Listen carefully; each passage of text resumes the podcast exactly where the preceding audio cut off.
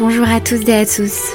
Bienvenue dans Croissante. Je suis Louise, voyageuse et esprit libre, étudiante en naturopathie et passionnée de yoga et de bien-être. J'ai créé ce podcast pour parler de santé au naturel, de médecine traditionnelle, de spiritualité, d'expériences transformationnelles et de voyage. À travers le partage d'expériences d'éveil spirituel, de chemins de vie, de prise de conscience, de récits de voyage aussi bien lointains qu'à l'intérieur de soi, l'ambition de ce podcast sera de vous inspirer, de vous donner envie de vous reconnecter à vous-même, de vous transformer et d'incarner ce que vous voulez voir dans le monde. Le but est aussi de promouvoir avec mes invités les médecines douces et traditionnelles, l'univers mystique, ainsi que des façons alternatives et durables de voyager qui permettent selon moi de faire tout ce chemin. Alors commence par prendre une grande inspiration, ouvre bien ton esprit et tes oreilles, prépare-toi à recevoir plein d'ondes positives. Je te souhaite de passer un très bon moment avec moi. À tout de suite.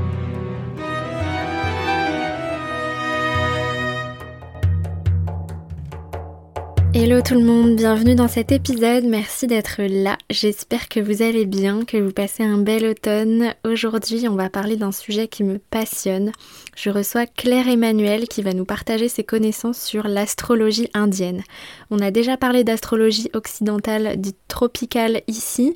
Qu'on y croit ou qu'on n'y croit pas, l'astrologie est pour moi un bel outil pour apprendre à se connaître tout en se connectant à l'univers et à la nature XXL, au cosmos et au cycle de la vie. Vous savez aussi que le fil rouge de mes passions, c'est tout ce qui est lié à l'Asie, donc je suis extrêmement ravie d'en apprendre un peu plus sur l'astrologie version indienne et savoir un petit peu comment la culture hindouiste envisage le cosmos. On verra aussi que l'astrologie indienne est liée à l'Ayurveda, la médecine indienne, qui est aussi un de mes sujets préférés. Et après nous avoir expliqué un petit peu l'histoire de cette discipline et ses différences avec l'astrologie occidentale, Claire Emmanuel va me parler de mon thème de naissance à moi, comme avait fait Laura dans l'épisode 14, pour qu'on puisse un petit peu comparer et voir concrètement les différences entre les deux versions. J'espère que vous aimerez découvrir ce sujet comme moi et que vous apprécierez cette discussion. Avant de commencer l'épisode, laisse-moi te parler de mon partenaire affilié Evolume, mon application de méditation guidée dont je parle longuement dans l'épisode 15. Si tu veux profiter d'une carte cadeau pour tester gratuitement l'application pendant un mois, avant de télécharger l'application, clique sur le lien que je t'ai mis en bas en description d'épisode et entre le code croissante. Tu auras accès à l'application gratuitement avec toutes les fonctionnalités et les rituels de méditation quotidiens pendant un mois. Ensuite, tu pourras choisir soit de rester abonné au prix normal ou tu pourras même payer moins cher si tu en fais la demande.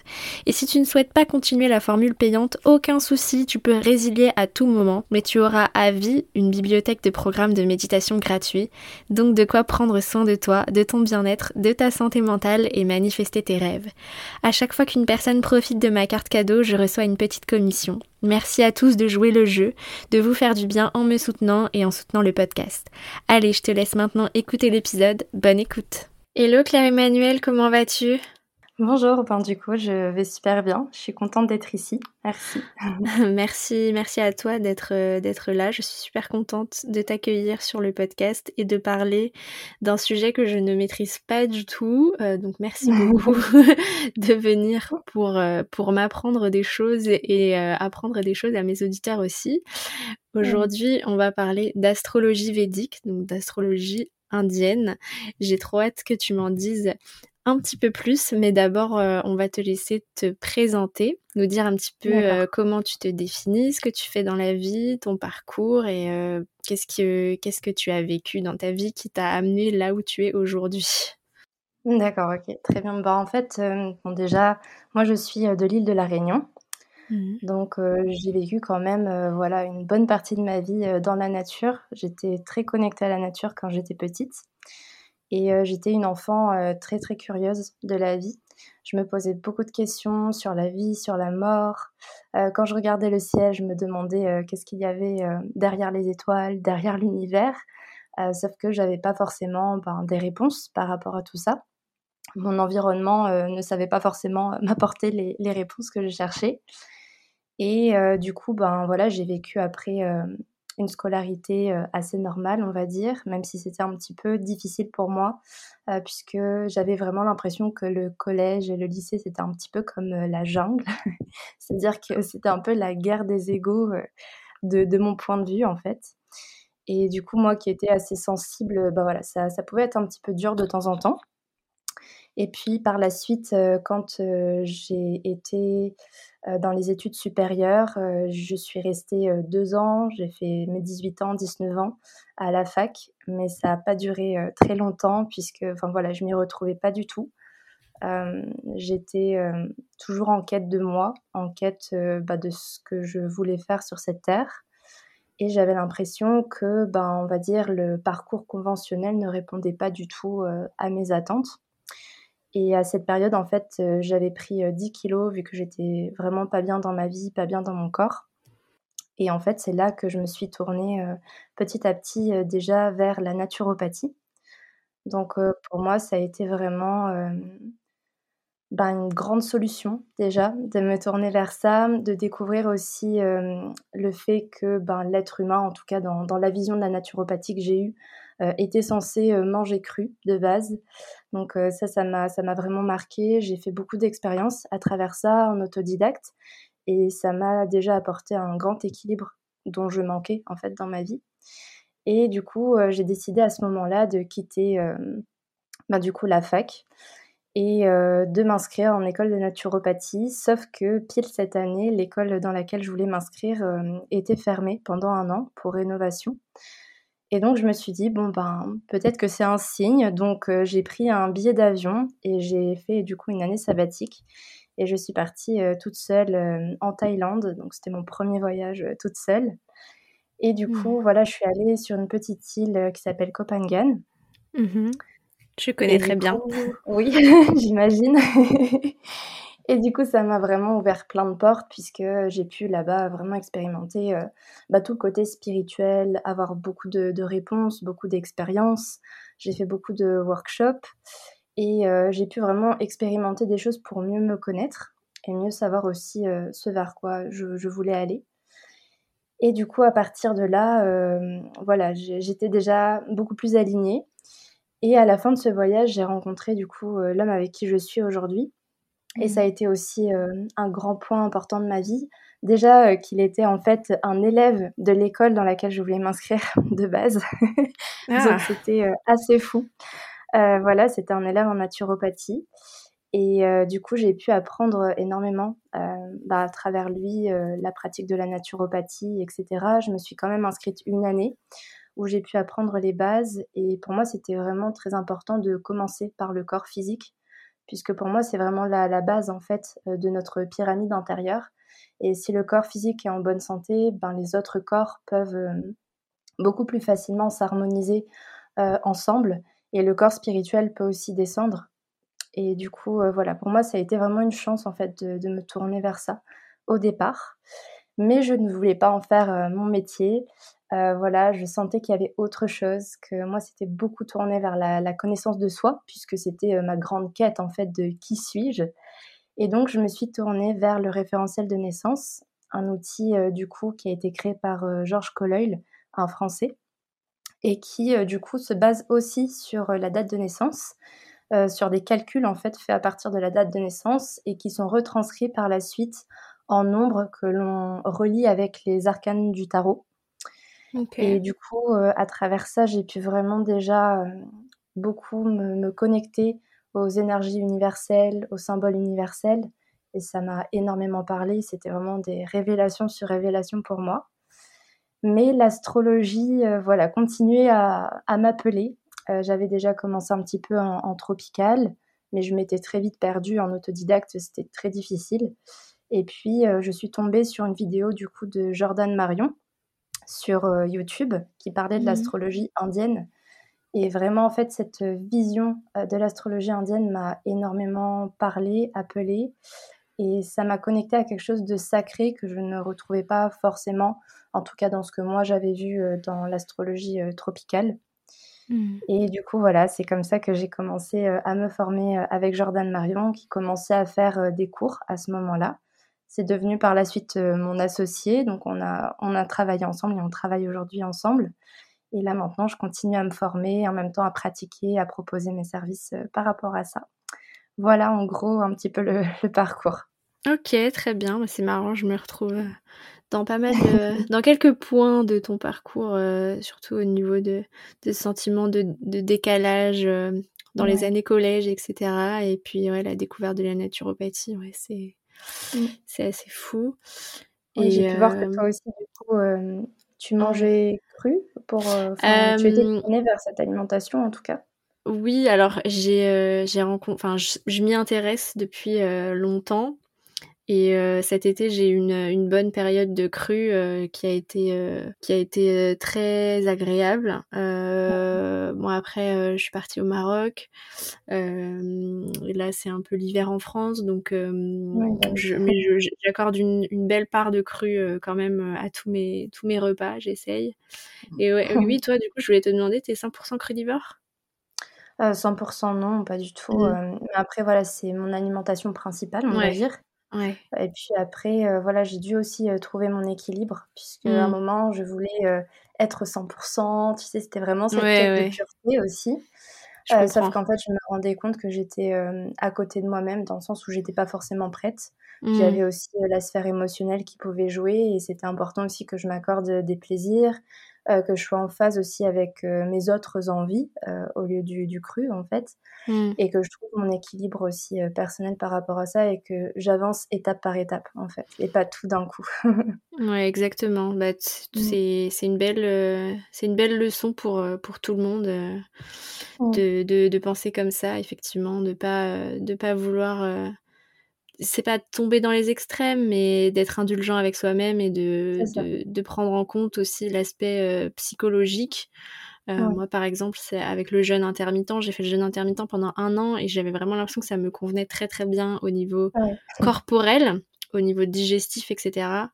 Mais par contre, euh, au bout d'un an, j'ai, on m'a, on m'a, ben, un médecin ayurvédique d'ailleurs m'a m'a signifié que au niveau de la sphère émotionnelle euh, c'était peut-être euh, c'était peut-être pas adapté euh, et que j'avais peut-être besoin de, de, mettre du feu dans mon bois dès le matin pour pour mieux gérer mes émotions en fait et ma sensibilité. Mmh. donc donc voilà bref on n'est pas là pour parler d'alimentation.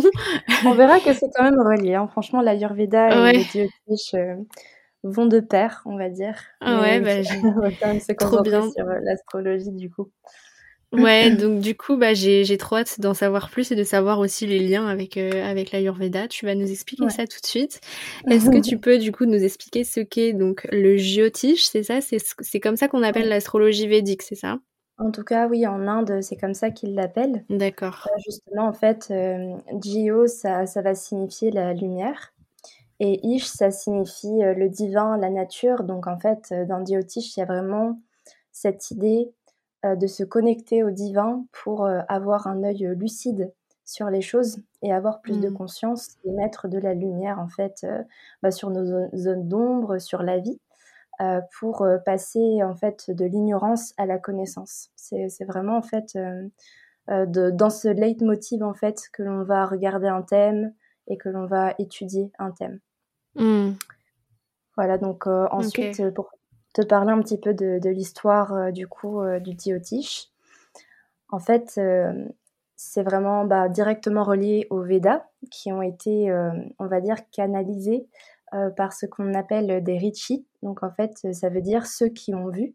Et c'était les voyants en fait de l'ancien temps. Donc ça date voilà de, de l'Antiquité, d'il y a au moins 7000 ans. Et en fait, dans ce temps-là, euh, il y avait des, sages qui étaient vraiment connectés au divin, au sacré. Ils étaient aussi connectés en fait au, cosmos et il n'y avait pas en fait cette séparation entre les planètes et nous-mêmes, entre le divin et nous-mêmes. Et du coup, ils pouvaient vraiment canaliser en fait des informations qui venaient directement des planètes. Et pour euh, voilà les, hindous, les planètes ce sont des dieux. Et donc, ils avaient vraiment un, lien comme ça qu'ils nourrissaient et ils ont pu du coup euh, créer des, corpus sacrés que l'on appelle Veda et euh, qui euh, détiennent vraiment des, lois en fait universelles et des vérités universelles. Et en fait, les Védas sont découpés, on va dire, en six branches que l'on appelle Vedanga. Et du coup, l'astrologie est une des branches en fait des Védas et un de ces Vedangas. Et donc, euh, voilà, on peut voir euh, à travers ça que bah, ça a vraiment euh, un poids très grand dans, toute cette sagesse ancestrale. Et on peut voir aussi que l'Ayurveda, le yoga, toutes ces pratiques, en fait, font aussi partie des Védas et ça va vraiment former comme un écosystème qui va vraiment permettre en fait à, à l'être de s'harmoniser sur tous ses corps et de se libérer en fait. L'objectif, on va dire, c'est vraiment cette libération spirituelle et le fait de se libérer en fait de son karma. Mmh. En fait, euh, du coup, l'optique aussi, euh, lorsque l'on regarde un thème et lorsque l'on va aider une personne à travers l'interprétation d'un thème, ça va vraiment être d'amener la personne à s'équilibrer au niveau des quatre sens de la vie, donc euh, au niveau du dharma, artha, kama et moksha. Et ça va vraiment être euh, voilà l'objectif, on va dire, euh, pour chacun. Alors je connais le, je connais le dharma, les autres, euh, les autres, enfin karma, dharma, ça je, ça je connais. Peut-être que les auditeurs connaissent pas. Et les autres mots, tu, tu peux aussi expliquer ces mots-là. Oui, bien sûr. Alors, c'est pas karma, ici c'est kama, du coup, ah c'est différent. Donc, dharma, du coup, je pense que du coup, comme tu dis, tu connais, c'est vraiment le fait de se relier en fait à sa place dans le monde, à sa mission. Hmm. Et c'est un petit peu répondre en fait à notre devoir personnel en rapport à la société. Donc de trouver sa place et d'apporter euh, vraiment notre pierre euh, à la société. Puis après, Arta, c'est l'objectif en fait euh, d'acquérir une certaine abondance, une certaine prospérité, de s'enrichir en fait tout simplement puisque bah, l'argent fait partie intégrante de la vie et c'est une énergie créatrice. Et donc, c'est important aussi de, de, créer en fait cette abondance pour pouvoir créer des projets à partir de, de l'argent en fait. Hmm. Et ensuite, Kama, ça va être euh, la réalisation de, de nos plaisirs et de nos désirs, de nos aspirations aussi profondes, mais de vraiment trouver aussi euh, des plaisirs sains en fait dans notre vie et de tendre vers les plaisirs sains qui nous apportent du bonheur et non pas les plaisirs succincts qui vont euh, finalement nous faire vivre des boucles sans fin. Hmm. Et puis après, il y a moksha, et moksha, ça va être euh, justement la libération spirituelle et la libération euh, du coup de notre karma. Et c'est quoi du coup le rapport entre, enfin comment ils ont fait le rapport entre les étoiles et euh, les divinités indiennes en fait, la cosmogonie? Ben, en fait, je pense, là pour le coup c'est quelque chose que je vais t'apporter voilà, de, de, personnel, mais je pense que c'est vraiment relié en fait au Veda dans le sens où, euh, comme je te disais, ces Rishi, en fait, ces voyants étaient de base connectés en fait euh, aux étoiles. Euh, les premiers astrologues, ce sont des personnes qui ont observé le ciel et qui ont médité avec le ciel. Et du coup, vu qu'ils avaient déjà nourri en fait cette partie spirituelle en eux, ils avaient justement cette capacité à se connecter, à avoir des messages de chaque planète en fait. Mmh. Et du coup, vu que ces, euh, ces textes euh, ont perpétué dans le temps, des textes des rishis, ben je pense que les, les, hindous, les hindous, en fait, d'année en année, ont pu euh, garder en fait cette conscience mmh. que les planètes avaient des sagesses, en fait, une sagesse à apporter. Et ils ont pu continuer du coup à établir des rituels, des méditations, des prières qui leur permettent en fait de continuer à se connecter en fait euh, à ces dieux qui existent derrière euh, les planètes. Et puis après moi personnellement dans, dans mon optique et dans ma vision des choses, euh, c'est vrai que en fait je vois les choses comme un miroir. Et donc pour moi chaque planète est aussi à l'intérieur de nous comme un microcosme en fait du grand macrocosme de l'univers. Et donc du coup en ce sens chaque planète lorsque l'on s'y connecte à l'extérieur vient nous permettre de nous connecter à, une force intérieure.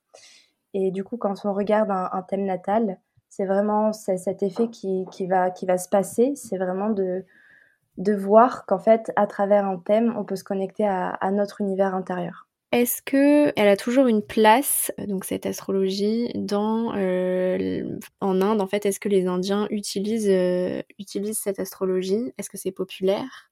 Alors oui, du coup, euh, c'est euh, vraiment euh, resté dans, les mœurs. c'est quelque chose qui est même normal en fait pour eux.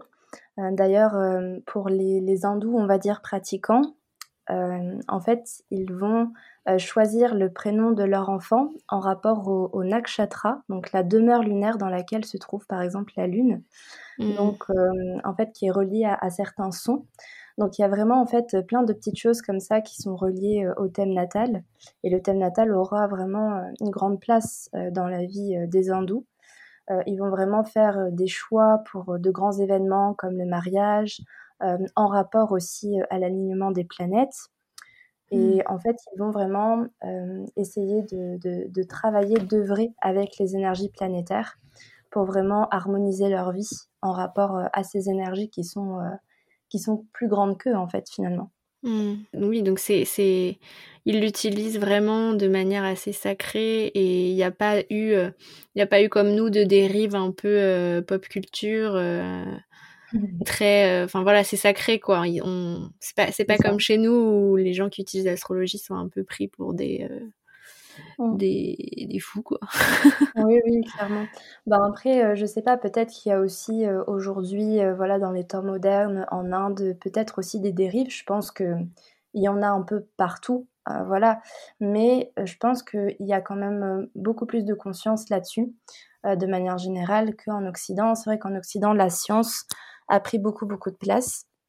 Et du coup, cette connexion au sacré et cette connexion au, subtil a été euh, Et mmh. donc aujourd'hui, un, outil comme euh, l'astrologie euh, sera beaucoup plus utilisé, je trouve, pour nourrir l'ego. Je dis pas que voilà tous les praticiens l'utilisent comme ça, heureusement que non.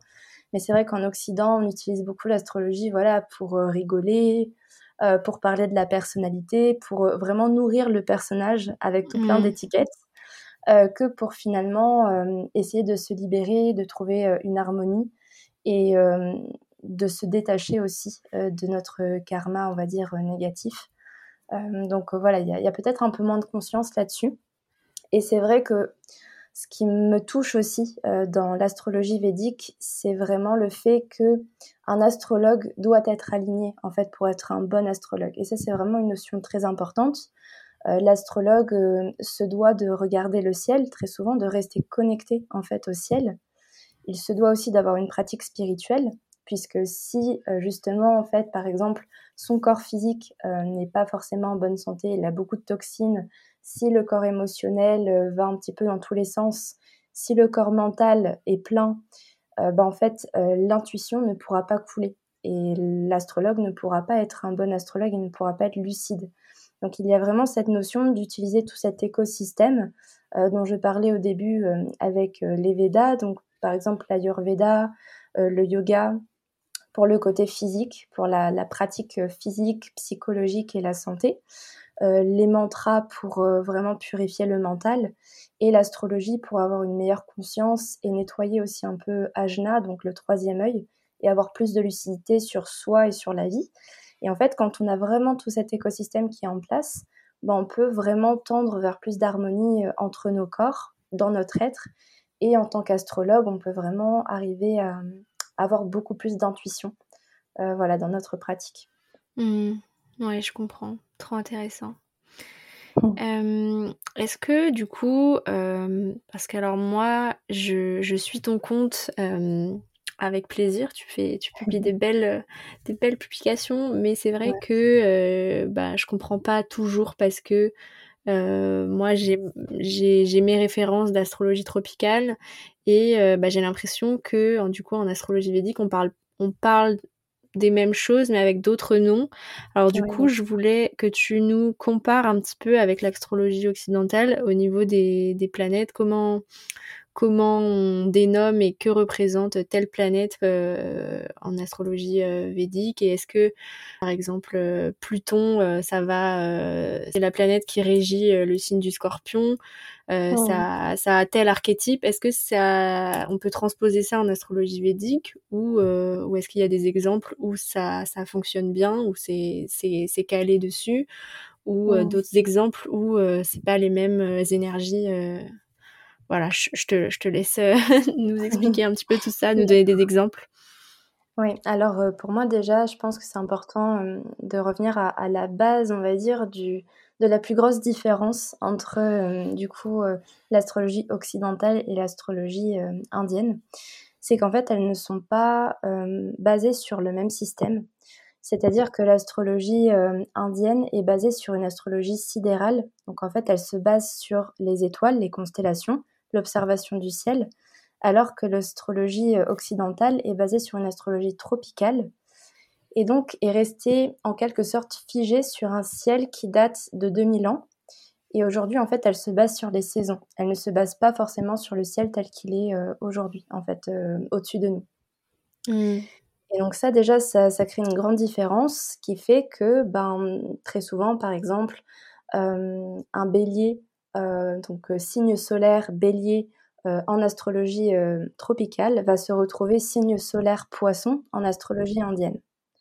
Pourquoi? Puisque, en fait, au départ, euh, je vais essayer de faire très simple puisque c'est un petit peu technique, mais au départ, il y a 2000 ans, en fait, euh, le point zéro du bélier, donc 0 degré du bélier, était, euh, en fait, alors, était disposé sur l'équinoxe de printemps. Mmh. Donc, ça correspondait au, au 20, 21 mars à peu près. Mmh. Sauf que au fur et à mesure, en fait, il y a eu une précession des équinoxes.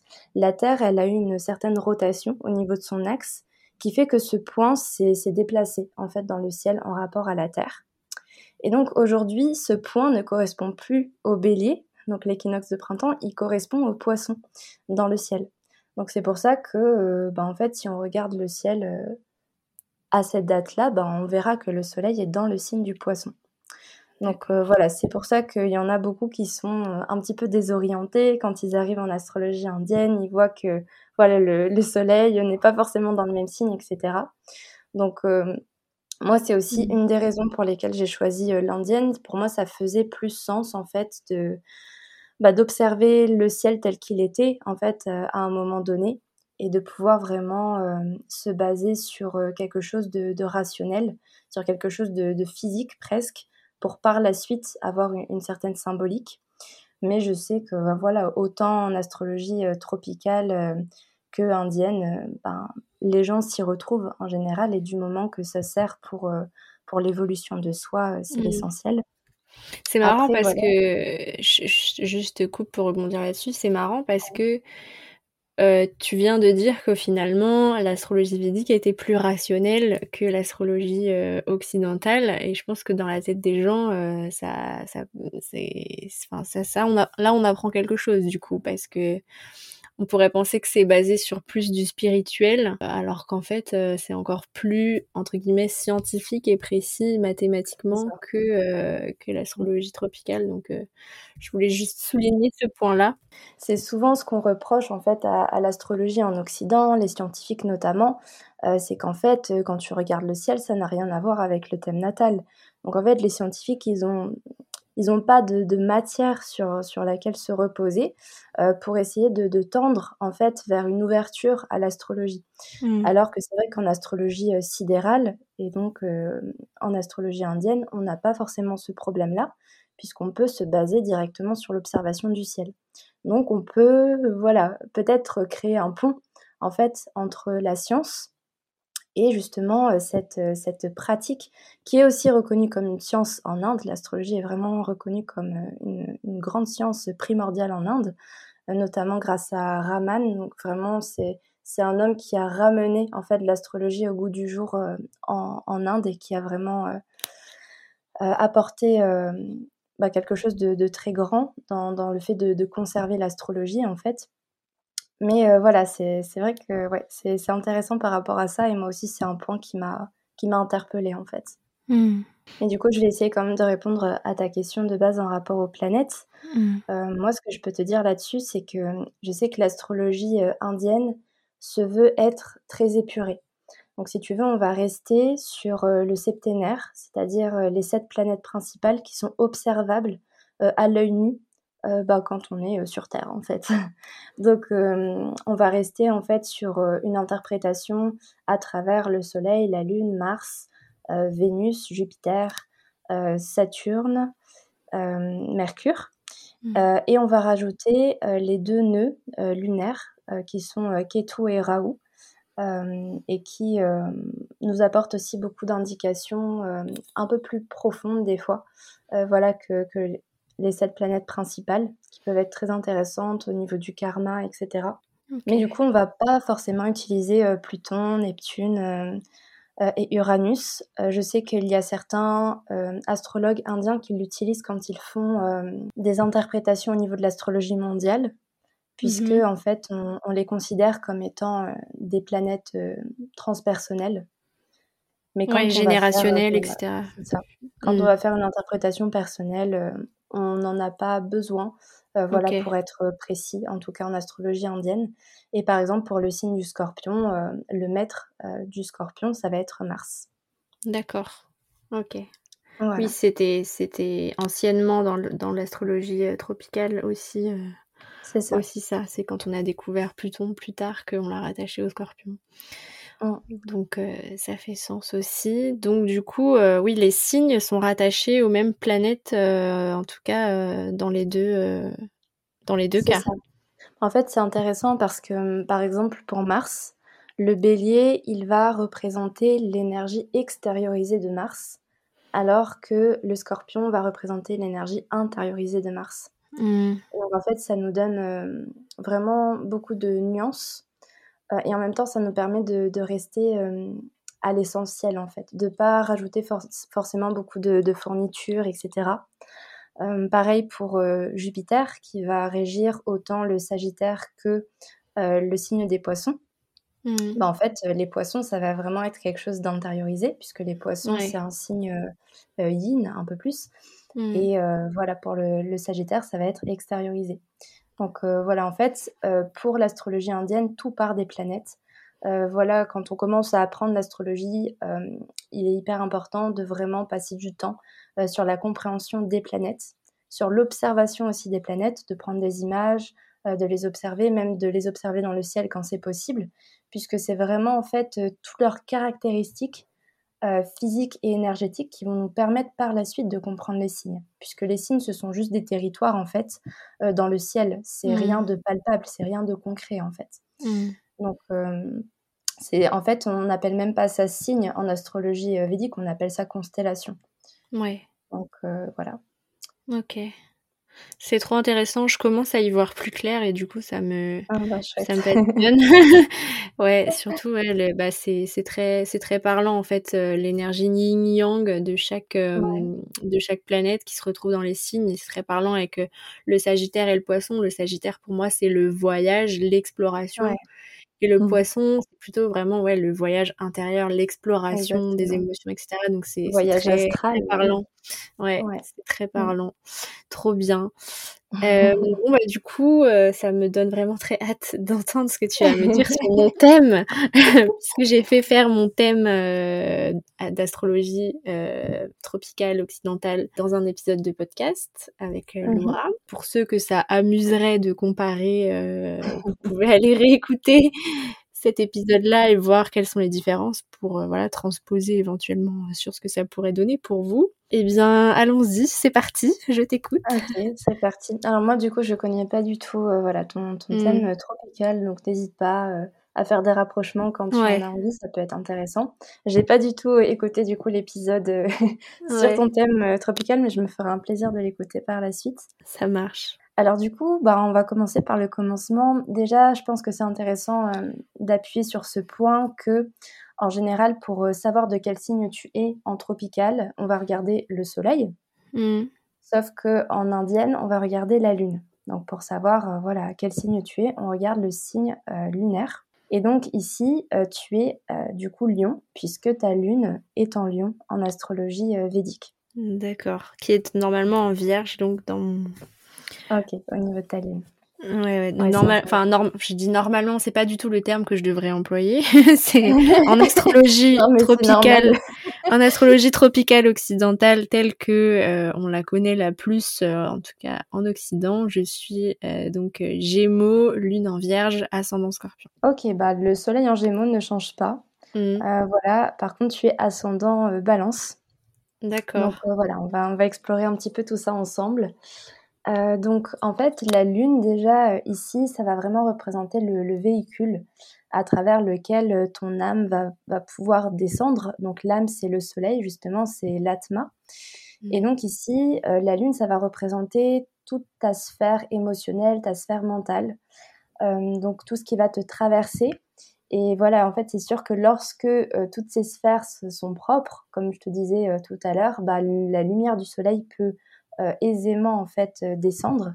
à travers la lune et à travers l'ascendant. Mais si c'est pas forcément le cas, si le mental est un petit peu euh, dérangé par, euh, par des pensées, euh, si les émotions aussi sont un peu négatives ou lourdes, bah, ça va être plus difficile en fait d'incarner sa, sa, lumière solaire. Donc en fait, c'est pour ça que les hindous, en fait, ils vont vraiment porter leur attention sur la lune, puisque le soleil, c'est l'âme. Donc dans tous les cas, on n'a pas besoin de travailler sur notre âme, entre guillemets. Ça va plus être le, le véhicule sur lequel on va pouvoir travailler pour permettre à l'âme de descendre. Mmh. Donc toi, du coup, ta lune, elle est en lion. Donc mmh. ici, déjà, ça peut vraiment t'apporter euh, des qualités quand même de, confiance dans ce que tu vas créer, dans ce que tu vas faire, une certaine maîtrise en fait dans, ce que tu fais en général. Mmh, tu peux avoir aussi une capacité à, à l'idée les autres quand tu es au sein d'un groupe, à prendre les choses en main et à apporter vraiment une énergie euh, euh, très solaire, très chaleureuse en fait, et en même temps euh, réussir à donner des directives qui permettent aux choses de se faire correctement. Ensuite, ça va donner aussi une énergie très très créative. Ici, pour toi, la, créativité, elle sera vraiment tournée vers le fait d'améliorer la société. Ça, c'est vraiment un terme qui revient dans beaucoup de tes configurations planétaires. C'est vraiment cette idée, en fait, d'apporter quelque chose qui puisse apporter du mieux, en fait, aux humains, à la société apporter mmh plus de conscience, plus de lumière. Et en fait, euh, le signe du lion, vu qu'il est connecté au soleil, il est vraiment beaucoup connecté à cet aspect-là, tu vois, de d'apporter de la conscience et de la lumière dans, dans ce qu'on fait, tu vois. Mmh. Ouais, je me, je me, reconnais bien euh, là-dedans parce que j'ai longtemps été perdue dans mes études à me dire mais mais ça sert à rien ça, c'est complètement vain. Il faut trouver quelque chose qui ait plus de sens, qui aide, qui aide les gens, qui aide la société. ouais, ouais, c'est ça. Donc ouais, je me, je me reconnais bien là-dedans. Je me revois euh, en licence euh, d'histoire de l'art à étudier l'art contemporain et, je me disais mais, mais ça sert à rien. et ouais. Bah en plus c'est parlant pour toi puisque tu as Raoult, du coup le, le nœud nord qui est à l'ascendant. Mmh. Et je l'ai aussi. Donc, tu vois, dans cette quête euh, dont je parlais par rapport à mon histoire et dans laquelle tu as pu peut-être te retrouver. Euh, c'est vraiment en fait cet aspect de Raoult à l'ascendant. Euh, Raoult, en fait, ça hum, va venir mettre des zones de doute et de flou euh, sur notre vie et sur ce qu'il touche dans le thème. Et ici, à l'ascendant, ça va vraiment toucher ta personnalité, qui tu es, qui tu viens incarner dans cette vie, quel personnage tu viens incarner et ta vocation, en fait. Donc ça peut vraiment donner aussi un côté marginal au niveau de la vocation, donc le fait de pas forcément avoir envie euh, bah, de faire euh, voilà les, choses comme tout le monde mmh. euh, et aussi vraiment une quête de qui je suis et qu'est-ce que je peux apporter en fait quelle est ma place dans cette société et ça ça peut voilà créer vraiment des, des, des moments dans la vie où ça crée des grosses crises existentielles et une grande recherche en fait sur soi et, sur la vie mmh. Ok donc Raoult c'est une planète alors c'est un nœud c'est un nœud lunaire. Ah oui, ok, ok, ok. Voilà. Et, euh, et, du coup, Raoult, vu que c'est le nœud nord, c'est dans le thème, c'est vraiment un domaine qui va nous obséder, qui va nous attirer et en même temps nous faire peur. Donc, quand on a euh, Raoult, par exemple, à l'ascendant, euh, on peut vraiment en fait avoir envie de gagner en visibilité, de savoir qui l'on est, de montrer qui l'on est au monde et d'apporter vraiment nos, connaissances au monde, etc. Ça peut donner aussi une obsession au niveau de la santé, puisque l'ascendant, c'est aussi le, corps, donc euh, la constitution, la santé. Euh, mais en même temps, c'est quelque chose qui peut nous, faire peur, en fait, puisque c'est un peu euh, l'inconnu, en fait, pour nous. Donc, donc voilà, ici à l'ascendant, c'est hyper intéressant. Ça, ça permet vraiment de cheminer à travers soi et ça donne vraiment l'accent sur le fait que dans cette vie, euh, potentiellement, tu peux avoir euh, envie de te faire passer avant le reste dans un premier temps et apprendre en fait à te faire passer avant le reste pour par la suite mieux t'occuper euh, des autres, mieux t'occuper de la société, etc. Mais il y a vraiment ce passage à il faut que je m'occupe de moi, il faut que je m'écoute, il faut que je sache qui je suis. Et ça passe vraiment par un processus d'individualisation en fait. Ensuite, ce qu'on peut voir aussi en astrologie indienne et qui nous apporte beaucoup beaucoup de précision euh, sur euh, l'emplacement de nos planètes, c'est dans quelle demeure lunaire, donc nakshatra, euh, se trouve chaque planète. Et donc toi, le nakshatra dans lequel se trouve ta lune, c'est Uttara Falguni. Et en fait, c'est un nakshatra qui est aussi régi par le soleil. Donc ça te donne vraiment quand même une grande énergie solaire, mmh. même dans ce que tu peux dégager quand tu es avec les autres, etc. Ça peut être quand même assez solaire, tu vois assez rayonnant, chaleureux. Il peut y avoir aussi une grande générosité, une grande loyauté aussi, notamment pour toi au niveau de, des amitiés. Ça peut être très, très important pour toi d'être loyal envers tes amis. Mmh ouais, ça me parle. Euh, ouais. Parce que, en fait, ta lune, elle est euh, du coup euh, en maison 11. Et du coup, la maison 11, ça va être un domaine qui va être très important pour toi. La maison 11, c'est les groupes, les mmh. associations, vraiment au niveau du, du, réseau, en fait, de vraiment créer un réseau euh, qui permettent d'apporter, de, créer un projet en fait mmh. ensemble et de rassembler les gens. C'est comme en astrologie tropicale, ça, euh, le, ah, les maisons. Ouais. Et c'est le verso et c'est ouais, le, les groupes. Oui, ouais. Ça. Mmh. Ouais, ouais. Ok. Ouais. Donc euh, voilà, pour toi, vraiment, c'est cet aspect aussi de, de tendre vers un idéal. Ça aussi, c'est la maison 11. Il peut y avoir de, de grands idéaux. Euh, et de vraiment le, faire en groupe et de rassembler des gens autour de toi pour euh, influencer le monde. Et c'est assez marrant parce que je trouve que ce que tu fais à travers tes, tes podcasts, euh, mmh. c'est vraiment dans, dans cette énergie-là aussi. Ouais. J'étais en train de vérifier, effectivement, aussi dans mon, dans mon thème tropical, ma lune est en maison 11. Donc, ah, ok, ça, ça, fait sens aussi, ouais. voilà, donc Ensuite, euh, on va pouvoir parler un petit peu du coup euh, de ton ascendant. L'ascendant, c'est aussi très important puisque ça va vraiment correspondre au personnage que tu viens incarner dans cette vie. Tu vois, le, personnage, c'est pas nous, tu vois. Nous, on est l'âme mmh. derrière le personnage, mais c'est important de, comprendre et de connaître le personnage que l'on vient incarner puisque par la suite, on peut vraiment mettre le personnage au service de l'âme. Et là, ça devient très intéressant pour, euh, pour l'alignement de soi. Et donc, toi, le personnage ici, c'est l'ascendant balance. Et euh, pour toi, ça va être une balance quand même très indépendante, euh, puisqu'en fait, ton ascendant balance est dans la demeure lunaire de Swati. Et Swati est régi par euh, le dieu qui s'appelle Vayu, et c'est le dieu du vent et du prana. Et en fait, ici, dans cette demeure lunaire, ça va donner un grand besoin de liberté. Vraiment, ce sont des personnes en général qui ont besoin de faire les choses quand elles ont envie de les faire et de ne pas avoir de contraintes en fait qui va les empêcher par exemple de prendre un billet d'avion quand elles ont envie de partir. Euh, tu vois de elles ont vraiment besoin d'expérimenter ce sentiment de, liberté. Et c'est marrant parce que quand j'ai vu euh, du coup ton post sur où tu es sur un cheval tu vois dans le vent comme ça pour moi c'est cette énergie là tu vois. D'accord Vraiment de se sentir libre comme le vent, tu vois. Mmh, j'adore cette énergie-là, ouais. Mmh, mmh. Et euh, bah, en fait, après, on va retrouver euh, vraiment euh, bah, toujours cette idée, en fait, de, de, rassembler des gens autour de soi, d'apporter, en fait, des connaissances aussi aux autres. Euh, mais ça va être important euh, ici puisque en fait euh, Swati est régi par Raoult, donc Raoult qui revient encore ici mettre voilà son, son, énergie dans tout ça.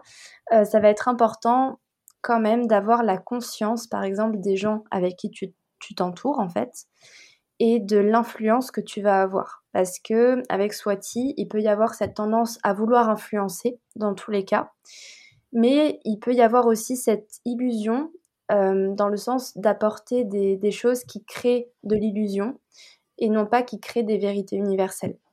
Donc après, ça, voilà, ça dépend de la conscience de la mmh. personne. Toi, je pense que tu es quand même déjà porté euh, vers quelque chose euh, qui te tient à cœur, qui est en accord avec des valeurs personnelles, etc. à chaque fois. C'est ça mmh, ouais. je comprends, ouais. Mmh. Mais, mais voilà, il peut y avoir bah, souvent quand même des zones de doute, des zones de brouillard en fait avec Raoult dans la vie. Mmh. Et c'est un petit peu, en fait, le symbole de, de Swati, c'est une plante qui pousse, mais une jeune pousse en fait. Et, et la jeune pousse, il faut qu'elle se, elle s'adapte en fait au vent qui la pousse dans un sens et qui la pousse dans l'autre et qu'elle pousse quand même, tu vois, malgré, mmh. malgré les, les coups de vent et, et, le temps qui change, etc. Tu vois.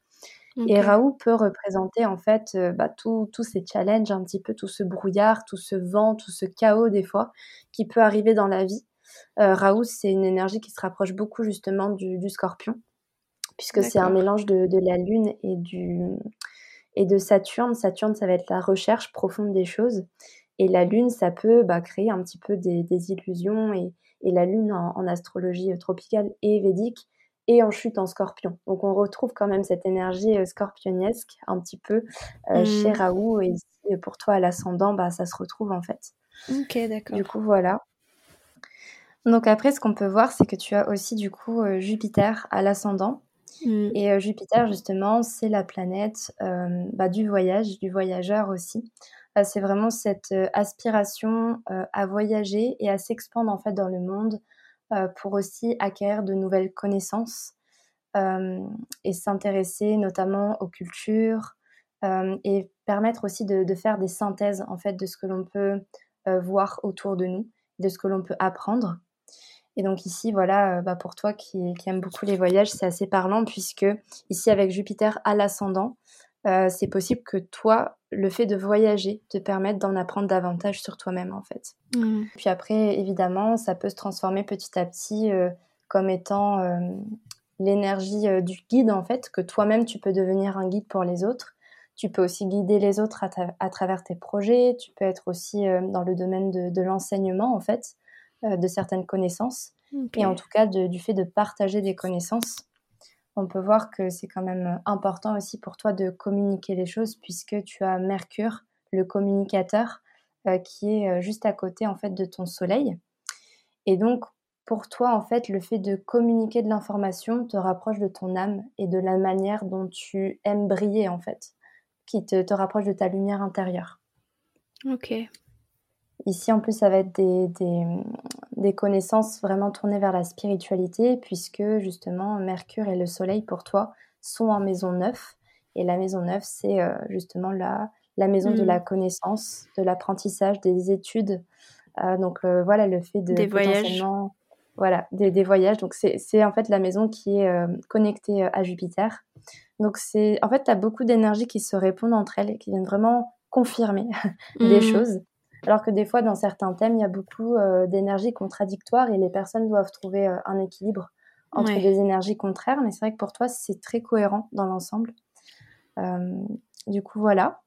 oui, bah, ça, me, ça me parle beaucoup aussi par rapport à Jupiter parce que bah, dans, mon, dans mon thème occidental, Jupiter est aussi conjoint à mon ascendant dans la maison 12. Donc, mais j'avais déjà ouais, conscience que Ouais, que qu'il y avait cette énergie-là. Et euh, donc, euh, ouais, trop bien. Ça me, ça me parle mmh. beaucoup. Je suis très contente euh, de, de, savoir tout ça. Et ça me donne envie d'aller explorer un peu plus. donc, du coup, après, ce qu'on peut voir quand même, c'est que tu as une énergie aussi martienne qui est très, très forte. Mmh. Donc, comme je te disais, Mars, c'est vrai qu'il se, il se connecte aussi à l'énergie du, du signe du scorpion. Mais ici, pour toi, ton Mars, il est dans le signe du bélier. Il est en maison 7 et il est conjoint en fait euh, à Ketu, donc le nœud sud cette fois-ci. Donc ici pour toi en fait euh, la maison 7, donc la maison des associations et la maison du couple, euh, peut être une maison quand même assez mouvementée. voilà, ça, ça, peut vraiment créer beaucoup de passion au niveau du couple. Ça peut créer aussi une envie vraiment de, de, se connecter aussi avec les autres et de, de, créer avec les autres. Donc une énergie qui est motivée par les associations. Ça, ça peut être le cas. Mmh. Mais après, voilà, Mars et Ketu sont des énergies de feu qui consument aussi ce qu'elles touchent. Donc ici, voilà, après, ça sera bien sûr à creuser peut-être plus personnellement avec toi, peut-être une prochaine fois. Mais ça peut aussi créer des, séparations. du coup, euh, parce que, en fait, Mars, c'est quand même l'ego. Donc ici, il peut y avoir un, challenge, en fait, au niveau du rapport avec l'autre. Ça peut, ça peut vraiment actionner certaines choses euh, au niveau de ton ego. Et ça peut aussi créer de nombreuses séparations. Mais ce qui est intéressant ici, c'est que, en fait, Ketu va consumer tout ce qui n'est pas essentiel, en fait.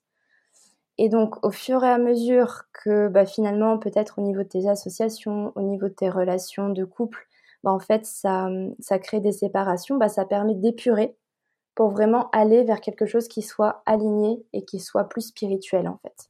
Mmh. Donc, euh, voilà, ça peut être une interprétation possible euh, en rapport à ça. Ok, oui, bah ça me donne carrément envie d'aller d'aller plus loin euh, une prochaine fois, carrément. Ça marche. Après, voilà, pour terminer, peut-être, on peut voir aussi que du coup, le maître de 1, donc le maître de ton ascendant qui est ici, du coup, Vénus, euh, est en maison 10. Et la maison 10, c'est euh, du coup la maison de la carrière professionnelle, de la visibilité et de la reconnaissance sociale. Donc pour toi, ta, ta vie peut être quand même beaucoup tournée vers ta carrière. Mmh et euh, ça peut être euh, quelque chose qui t'arrive quand même assez facilement. Parce qu'en général, le, domaine, en fait, qui est touché par le maître de 1 est un domaine qui arrive à nous facilement. Donc le fait voilà, de, de te construire une carrière qui soit en accord avec toi, etc., ça peut, ça peut être quelque chose d'assez évident pour toi. Mmh donc, donc voilà, je sais pas quelle place ça prend dans ta vie du coup. Euh, la carrière, je suis pas du genre à avoir envie de travailler beaucoup, beaucoup, beaucoup. Ouais. Après, je considère que c'est quand même la façon de peut-être s'accomplir, de. Bah, d'être utile. Euh, et, peut-être de briller. Oui, c'est ça. C'est vraiment dans, cette optique-là aussi. Mmh. Ouais, voilà. Donc après, tu vois, ça peut être euh, une carrière qui, pour toi, parce que c'est quand même Vénus ici, tu vois. Donc euh, Vénus, en plus en cancer, ici pour toi, mmh ça va vraiment se faire dans, la douceur, tu vois.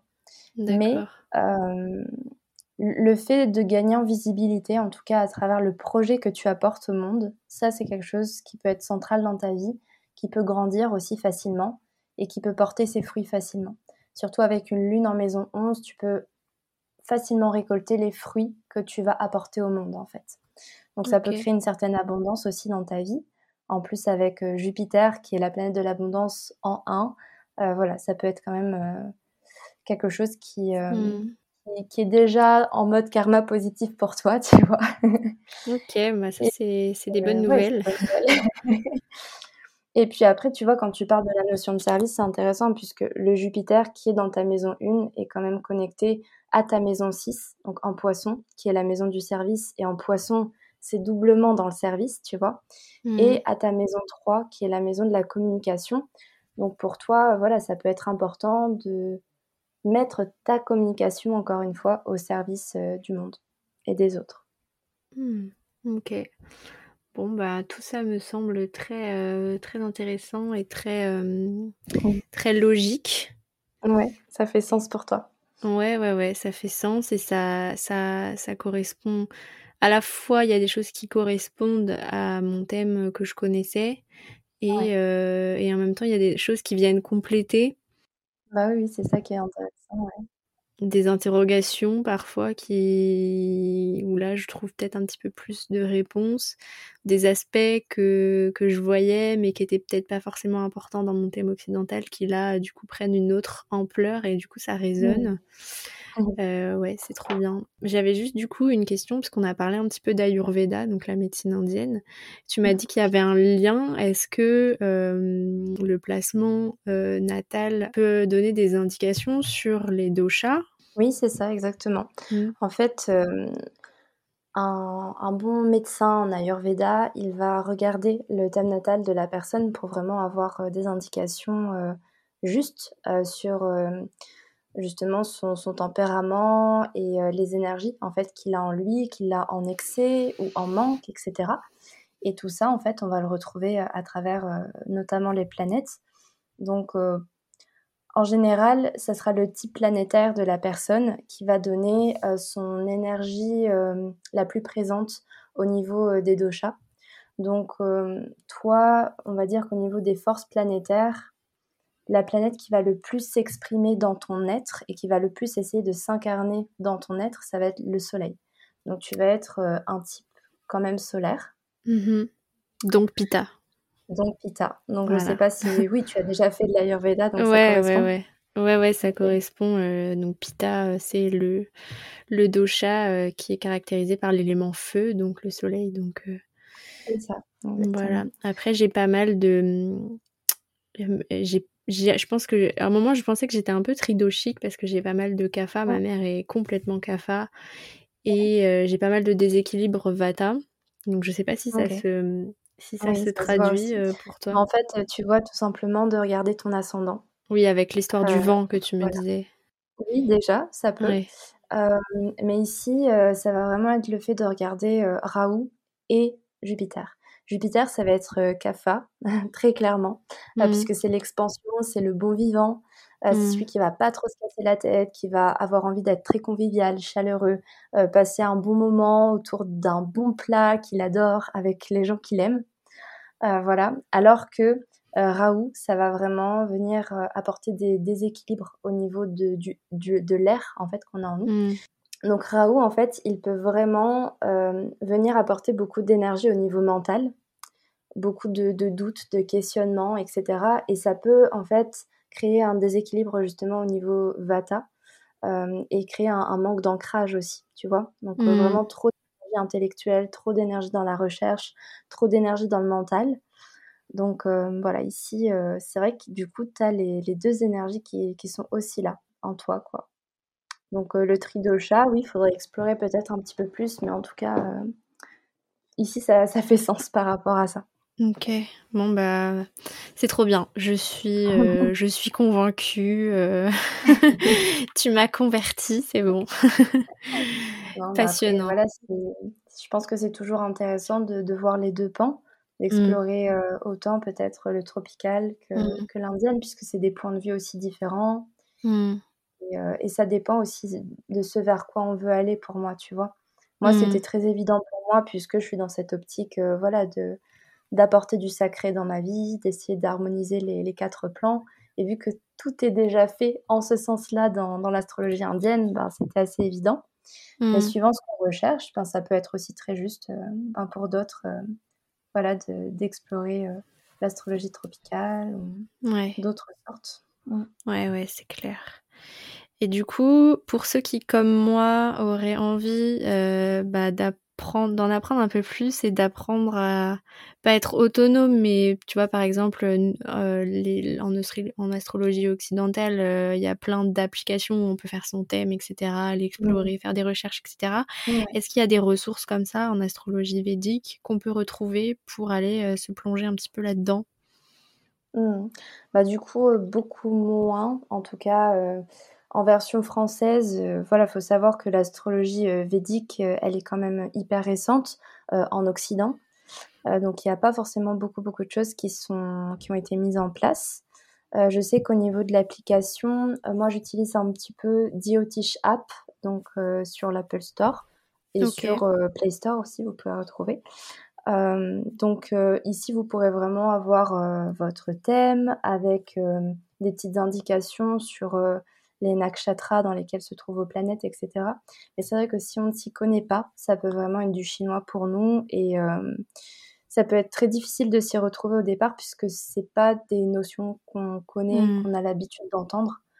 Donc euh, pour moi, voilà, il faut être ouvert peut-être à d'abord peut-être un petit peu lire ce qui ce qu'il y a sur, euh, sur Internet, toujours en gardant un maximum de lucidité et en se posant la question de si ça nous parle vraiment ou pas, puisque comme pour tout, il y a, y a du bon et il y a du moins bon. Mmh. Mais après, c'est vrai que, enfin voilà, si on veut aller un peu plus en profondeur, c'est vrai que l'astrologie, c'est une pratique quand même très complexe. C'est réellement une science pour moi et donc c'est important d'avoir vraiment euh, un prof et euh, d'aller en profondeur vraiment pour mmh. essayer de, comprendre, puisqu'en fait, c'est le genre d'outil que si en fait on n'a pas un élément, bah, en fait ça peut complètement euh, nuancer euh, notre compréhension du thème. Mmh. Donc du coup c'est important d'avoir vraiment une connaissance du tout, ou alors de faire une consultation avec quelqu'un qui s'y connaît, mmh pour euh, vraiment avoir quelque chose de, de, clair et, et, de lucide en fait. Ok. Voilà, après, voilà, de mon côté, je peux vous dire un petit peu aussi euh, ben, ce vers quoi je me suis portée moi, ce avec quoi moi je me suis formée, si ça peut intéresser. Ouais, bah, je mettrai des liens en, note du podcast, euh, éventuellement de, de, chaîne YouTube, tu m'as dit, ou de livres. Ouais. Mmh. Alors moi déjà, du coup, je me suis formée avec Jordan Marion, qui lui-même s'est formé avec Denis Labouré, qui est un Français qui a fait de longues, longues recherches, du coup, autant en astrologie tropicale qu'en astrologie indienne. Donc c'est très intéressant puisqu'il a vraiment les deux points de vue. Et il utilise en fait vraiment l'astrologie tropicale pour certaines interprétations alors qu'il va utiliser l'astrologie indienne pour d'autres sortes d'interprétations. Et suivant le point de vue en fait qu'on peut avoir de l'un et de l'autre, ça peut vraiment apporter des choses complémentaires dans sa pratique à lui euh, de Denis Labouré du coup. Après, euh, voilà, euh, moi j'aime beaucoup aussi les cours de Jordan Marion puisque ce sont plein de petits cours, donc on peut vraiment aller ben, à notre rythme, petit à petit. Donc acheter vraiment le, cours qui nous parle le plus et, voilà, faire euh, vraiment euh, suivant euh, l'intuition et suivant l'envie en fait aussi du moment. Il a aussi créé du coup une académie en ligne qui s'appelle la Diotiche Academy, sur laquelle il poste vraiment du contenu journalier. Donc ça permet vraiment d'avoir voilà des connaissances un peu plus chaque jour et, une exploration vraiment qui peut aller bah, de plus en plus en profondeur chaque jour en fait. Donc c'est vraiment très agréable d'avoir du contenu très souvent. Et puis euh, par la suite, ben, moi-même, euh, j'apporte euh, du contenu sur ma page Instagram. Donc mmh voilà, j'essaie de, de, rendre les choses accessibles et agréables aussi à, à apprendre du coup. Et puis j'ai aussi une chaîne YouTube que j'alimente un petit peu moins, mais que je compte aussi alimenter de plus en plus avec le temps. Et puis ben voilà, puis après il y a les consultations bien sûr euh, où euh, j'offre euh, plusieurs types de consultations suivant ce que la personne a besoin et ce dont elle a envie aussi.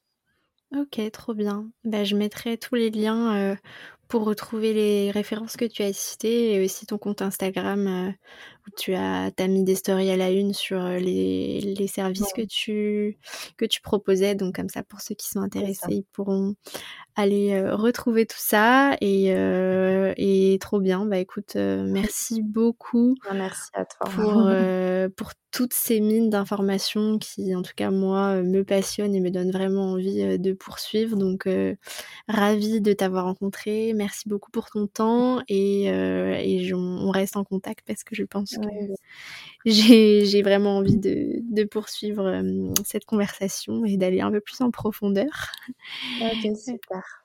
voilà. avec grand plaisir. Merci à toi. Et puis, ben, c'est un plaisir de pouvoir euh, partager euh, voilà, cette passion et puis euh, aussi cette pratique qui est pas forcément énormément connue encore en France et en mmh. Europe. Donc voilà, c'est génial de pouvoir participer à ce partage. Bah, carrément, tu t'exprimes très bien, donc je t'encourage vraiment à poursuivre sur YouTube aussi. donc voilà. Trop bien. Bon, bah, on va, on va se quitter là-dessus. Euh, merci à toi. Je te souhaite euh, bonne continuation et à bientôt. Merci à toi aussi. Au revoir. Merci d'avoir écouté cet épisode jusqu'au bout. S'il t'a plu, n'hésite pas à le partager autour de toi et sur tes réseaux et à m'envoyer un message pour me dire ce que tu en as pensé sur Instagram, at Louise Brenner. N'oublie pas de t'abonner et si tu es sur Apple Podcast, à noter 5 étoiles et à me laisser un avis positif, c'est ce qui me soutiendra le plus. Un grand merci à toi et je te dis à bientôt pour de nouveaux épisodes inspirants. Bye